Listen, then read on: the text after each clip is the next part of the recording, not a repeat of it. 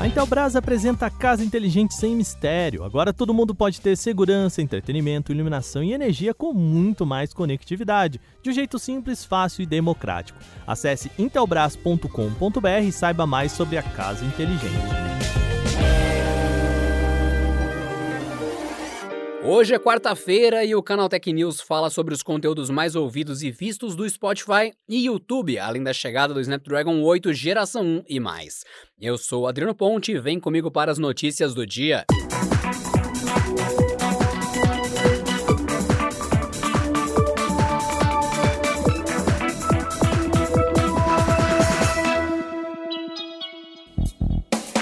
Nosso programa começa com a recapitulação do Spotify. A empresa liberou a retrospectiva de 2021 que permite aos usuários saberem quais foram os conteúdos que mais consumiram no ano. Junto disso, a empresa também apresentou a lista dos artistas mais tocados na plataforma. Aqui no Brasil, os Barões da Pisadinha, Gustavo Lima e Marília Mendonça lideram como os mais ouvidos no ano. O hit Batom de Cereja de Israel e Rodolfo foi a música mais ouvida. Com isso já dá para saber, né? Os gêneros preferidos do brasileiro foram sertanejo pop, sertanejo universitário e sertanejo, de acordo com o Spotify. E mundialmente, os artistas mais tocados foram Bad Bunny, Taylor Swift e BTS. Contudo, a música mais ouvida em todo o mundo foi Driver's License, de Olivia Rodrigo. Para você ver a sua própria retrospectiva, entre em canaltech.com.br que tem um guia explicando como acessar e como criar a sua.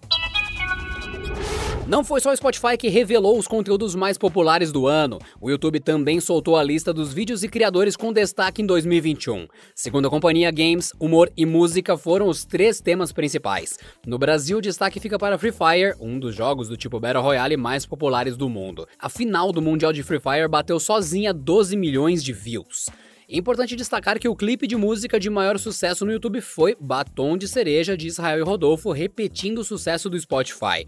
Entre os criadores, os canais Robin Hood Gamer, o podcast Podpah e Você Sabia foram os mais populares. O YouTube não abre mais dados, mas, segundo o relatório, foram 250 milhões de vídeos relacionados a games só neste ano. Se quiser ver a lista completa dos melhores de 2021 no YouTube, é só entrar em canaltech.com.br.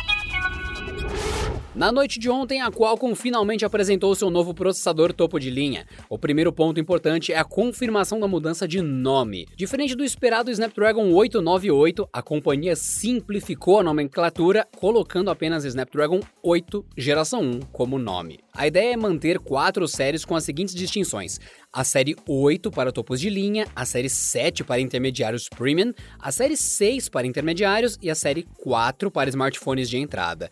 Agora vamos para as especificações. O Snapdragon 8 geração 1 conta com arquitetura ARM V9, 8 núcleos liderados pelo potente Cortex X2 de máxima performance rodando a até 3 GHz de máxima performance e rodando a até 3 GHz. O novo Snapdragon é fabricado utilizando a litografia de 4 nanômetros, teoricamente mais avançada que os 5 nanômetros empregados pela Apple no A15 Bionic, e substancialmente mais eficiente que os 5 nanômetros do Snapdragon 888, oferecendo até 20% mais desempenho enquanto consome 30% menos energia. Quanto ao chip gráfico, a nova Adreno promete ser 30% mais potente que a Adreno 660 do Snapdragon 888, ao mesmo tempo que consome 25% menos energia. Além dos ganhos de performance, performance, o destaque vai para os mais de 50 novos recursos proporcionados pela plataforma. Para fotos, a ideia é permitir gravação em 8K com HDR e disparos mais velozes com até 240 fotos de 12 megapixels em apenas um segundo. O Qualcomm Snapdragon 8 geração 1 está previsto para estrear ainda em 2021 em celulares de marcas como Motorola, Xiaomi, ZTE, Sony, Sharp, Honor e muitas outras. Falando em processadores Snapdragon 8 geração 1, a Motorola já saiu na frente e anunciou o primeiro smartphone a contar com o novo chipset da Qualcomm. O modelo será o Motorola Edge X30. A expectativa é de que ele seja uma versão chinesa do Motorola Edge 30 Ultra. O modelo ainda não foi apresentado, mas espera-se que ele conte com tela de 6.67 polegadas com tecnologia OLED, resolução Full HD Plus com suporte à atualização de tela de 144 Hz. O chip, como descrito aqui, deve ser o Snapdragon 8 geração 1, acompanhado de 12 GB de RAM e 256 GB de armazenamento interno.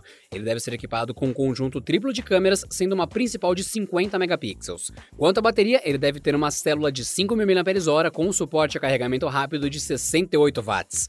No teaser, a Motorola aponta que o modelo será lançado ainda neste ano, no dia 9 de dezembro. O Galaxy A13 deve ser o próximo modelo intermediário da Samsung. O informante Evan Blass publicou um possível vídeo da campanha publicitária do aparelho que seria veiculado pela operadora AT&T nos Estados Unidos. O vídeo de 12 minutos não confirma grandes novidades em relação ao celular, mas serve para ensinar os consumidores da empresa a mudar configurações simples, como ativar o Wi-Fi, desinstalar um aplicativo ou alterar o visual da área de trabalho. É possível ver a conhecida interface One UI rodando no aparelho em sua versão 3.1, o que aponta a chegada do aparelho com o Android 11. O A13 da Samsung deve contar com processador MediaTek Dimensity 700 e versões que chegam com 8 GB de memória RAM e 128 GB de armazenamento interno. As imagens, já supostamente vazadas, apontam a existência de um conjunto de três câmeras traseiras, cuja principal deve ter sensor de 50 megapixels. O celular deve contar com bateria de 5.000 mAh com suporte para carregamento rápido de até 25 watts por meio de entrada USB tipo C. Apesar das informações, ainda não há uma previsão de lançamento do dispositivo.